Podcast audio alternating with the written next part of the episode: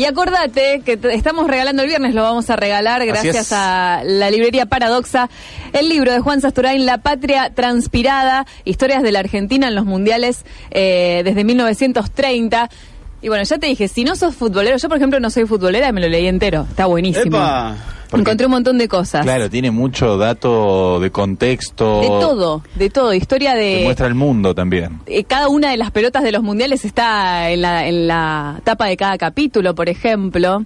Y está dedicado, es un libro que es y fue dedicado en esta que es su cuarta edición, al negro Fontana Rosa, otro rosarino. Ahí va. Vamos a hablar con Juan Sasturán en este momento que está en línea. Juan, buenas tardes. Hola, buenas tardes, ¿cómo va? Bien, ¿a vos? Muy bien, gracias por esa presentación entusiasta, qué bueno. Vamos. ¿Dónde te enganchamos en este momento? En mi casa, acabo de ver el partido de Bélgica con, con los Ponjas, un partido precioso, muy lindo. Muy buen partido, ¿eh? ¿Por quién hinchabas? Eh, ¿Te lo imaginabas ese final? No me imagino nada últimamente. no hay nada que imaginar, hay que sentar, es como ir al cine, o como, es una película, un relato, a ver qué, qué nos cuentan. Es extraordinario, es lindísimo, lindos partidos. Algunos partidos no son demasiado buenos, pero el- en, en términos técnicos, digamos. Ajá. pero este bueno siempre son son lindos de ver. Pero lo seguís disfrutando, Juan, ¿no? Porque Lucía contaba que... bueno me gusta el fútbol a mí me gusta yo soy hincha de Argentina soy argentino y por lo tanto hincho por Argentina y, me siento dolorido cuando perdemos y defraudado y bueno y me amargo. Pero bueno está ahí me gusta el juego me gusta el fútbol. Ahí va, porque Lucía contaba, es un libro que sirve para conocer la historia de los mundiales, para meterse en la historia de los mundiales, eh, sirve para repasar cómo le fue a Argentina y también sirve para entender cómo Juan Sasturain fue viviendo los mundiales a través de su vida, porque tiene algo de... Sí, sí, lo último me parece que es lo más verdadero, porque si no, lo dice, hay, hay muy buenos libros, hay muy y muy buenos libros, y han salido algunos recientes que son realmente admirables, libros de investigación y de historia. Sí. Por ejemplo, acaba de salir un libro sobre el Mundial 78, espectacular, un libro que, que- que agota la información respecto a, a múltiples cuestiones que despierta el Mundial, ¿no? Claro. Ajá. del 78. Y así, y así, y así. Hay mucha data, mucha mucha información, mucha historia, muy lindos libros de investigación. Este no. No. El, bueno, mío, pero... el mío no lo es. El mío no es un libro de investigación. Si vos no sabés de los partidos, está la listita al final, pero dato, dato no hay. Es otro tipo de cosas que ustedes han descrito bastante bien. Es Bien. un que, que me pasaba a mí durante los mundiales, no en términos biográficos, ¿eh? para nada, sino un poco que, cuáles eran las circunstancias en que lo vivimos. Uno como hincha, en otro momento como periodista. Este, ese es, este, son para los varones futboleros y hoy en día ya para más que los varones, eh, todos los futboleros, chicas y chicos, hombres y mujeres, Sí. este, está fechado. Sirve para fechar nuestra vida Tal cual. Sirve para ver qué hacíamos en el 90. ¿Dónde estaba en el 90? Por ahí no te acordás quién era el presidente, si ya estaba el turco o no, pero sí sabés con quién estabas en ese momento cuando fuiste al mundial, Sí. o cuando eh, viste los partidos, dónde los viste, con quién, qué te pasaba, ¿no? Ese tipo de cosas, ¿no? Y cómo resuenan las cosas que suceden en la cancha este, en distintos aspectos de nuestra vida. Y están buenísimos, Juan, algunas aclaraciones que vos haces que, por ejemplo, desde el 74 se pudo ver el fútbol por televisión, ¿viste? Nosotros somos la radio de la universidad y nos escuchan un montón de estudiantes súper jovencitos. Claro, claro. Y yo me preguntaba en 1930, en ese primer mundial, digamos, la radio era súper incipiente. ¿Cómo fuiste haciendo esa recuperación de los primeros? Bueno, los mundiales, como te imaginarás, yo soy un hombre grande, pero el mundial del 30 evidentemente no pude Sí, sí, sí. ninguna noticia. Eso me contó, eso me lo, ese me lo contó mi papá, que en aquella época tenía un muchacho de 20 años, en el 30 y lo escuchaba por radio y lo, lo leía en el gráfico en diferido, ¿no? Claro. Y, y así el primer mundial del que yo tengo memoria personal es desde el 58, aunque yo tenía 13 años y no vivía en Buenos Aires, Ajá. sí compraba el gráfico, sí leía las revistas y escuchaba los partidos por radio. ¿no? Claro. Así que del, del mundial del, del 58 ya sí tengo. Lo que pasa es que eso está, eh, un chico de 13 años, 12 años, o a los 20, cuando los 21, cuando el mundial de, de, de- de, eh, Inglaterra, con la expulsión de Ratín y todo, toda esa percepción hasta entonces, hasta los 60 y más, está medi- muy marcada por la mediación repitiendo repitiendo el, el lugar común y, y la mediación de los medios. Claro. Lo que leíamos, lo que veíamos un poco de refilón, un poco en resúmenes, y lo que escuchábamos. ¿no? Claro. La experiencia eh, directa empieza con, con la, posi- la, posibilidad de verlos por la tele, y es a partir del 74 sobre todo, ¿no? Claro. Y justamente nos llega un mensaje aquí al 153-886677 y nos dice, hace años que no miraba fútbol, de los mundiales me fascina el ritual de la juntada, las cábalas, cómo se desquicia el ritmo cardíaco y son grandes or- ordenadores de tiempo, pero este último mundial en HD y con tantas cámaras en todos lados es tremendo también a nivel visual, justamente lo que está Sí, me imagino, me imagino que sí, claro, sin duda, sin duda, sin duda, además con todo el, con todo el asunto del bar que ha creado otro tipo Ajá. de cuestiones, ¿no? Este, no, no, no, es, pero básicamente, básicamente el, el- el fútbol como juego, y por eso nos gusta, es este, es un juego muy hermoso, muy, muy lleno de, muy lleno de variantes, muy lleno de posibilidades, es un juego simple en sus reglas y complejo en sus posibilidades, Claro. ¿no? Este, y hace que, que sea siempre muy muy interesante. Uno lo uno asiste a los partidos de fútbol como quien lee una historia o como ve un- un- una película o como lee una novela, un cuento en que no sabe no se sabe cómo va a terminar. No es una Claro. cuestión de estadística, no es una cuestión de, de posibilidades, de, de probabilidades. Es un juego, en el doble sentido. Es un juego, expansión de la creatividad y por otro lado es apuesta, es, es, es- es competencia. Claro. Entonces todo puede suceder en un partido de fútbol, lo cual lo hace eh, tan tan tan interesante y tan lindo, ¿no? Ahí va, Juan, yo leyendo el libro para mí tiene como tres partes que una Ajá. es esa parte histórica donde recuperás esos mundiales que muy pocos recuerdan y que no hay mucha Sí. información de ello. Otra que la que vos recuperás cómo viviste otros mundiales y después hay una tercera que es como eh, una especie de, de recuperar el laburo periodístico que hiciste mientras sucedían otros, ¿no? Claro, que fueron el caso del último mundial del 2014, en el cual en lugar de hacer un texto eh, escrito este, con la perspectiva que da eh, los cuatro años de haber terminado, lo que hice fue transcribir directamente como una especie de diario periodístico del mundial lo que había estado escribiendo mientras el mundial sucedía. Ahí va. Es decir, las impresiones que vos tenés en el momento. Es decir, si ponías qué equipo de mierda el día que empezó el, el mundial y, y lo que plantó y lo que plantó Sabel en aquel primer tiempo. Sí, ¿no? por ejemplo, tal cual. el, eh, el principio del Mundial 2014 sos muy duro con Sabela, después más o menos te vas amigando. Nos vamos amigando en tanto y en cuanto, en tanto y en cuanto fue la experiencia misma que él hizo encontrando el equipo, parándolo de una manera, de otro, los jugadores que se prenden o se apagan.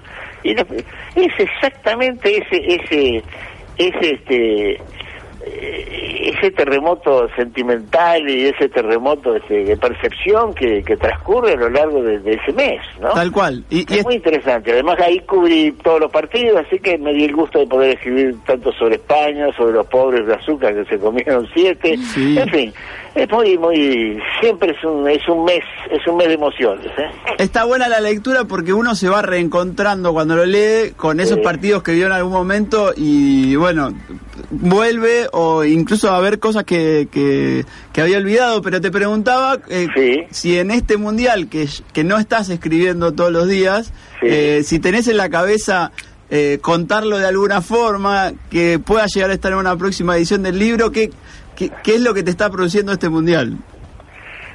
Ya veremos, ¿no? Cuál es cómo van decantando, cómo van decantando las sensaciones y la- las emociones y, y la, la percepción del juego, ¿no? Pero una de las primeras cosas que uno percibe es que este, eh, cada vez más, cada vez más se ha impuesto en el, en el fútbol universal. El fútbol ya hoy en día es un, es un espectáculo de televisión, es un programa Sí. de televisión, ¿no es cierto? Sí, Sí. sí. si viniera un marciano y le preguntaran qué es el fútbol, diría, es un espectáculo, es un programa de televisión que lo ve la gente en todo el mundo y tiene actores muy famosos que ganan Ajá. muchísima plata de la cual se habla todo el tiempo. Completamente, sí. Eso es el fútbol. Además, se practica individualmente y, y los chicos a veces, algunos chicos juegan, ¿no? Pero eh, es básicamente eso. Entonces, las grandes ligas cierto? Las grandes ligas mundiales que salen por televisión, a partir del modelo de la NBA norteamericana del básquet, ¿no es cierto? Sí. Ya sea la liga inglesa, la liga española, o la, o la alemana, la francesa, ¿no es cierto? Este, son, eh, son exactamente eso, un, un, un hermosísimo espectáculo de, de tele. Y los jugadores, los jugadores son empleados de esos estudios, trabajan allí, y trabajan allí durante todo el año. Y cada cuatro años, cansados después de terminar la temporada, después de haber jugado 60 o 70 partidos, los que juegan en, en, en los lugares de mayor preeminencia, ¿no es cierto? Tienen un compromiso extra que no tiene nada que ver con nada, que es jugar otro torneo en el cual no juegan en sus equipos, sino que juegan en los equipos nacionales. Ahí va. Y es raro eso. Sí. No se parece a lo que hacen habitualmente.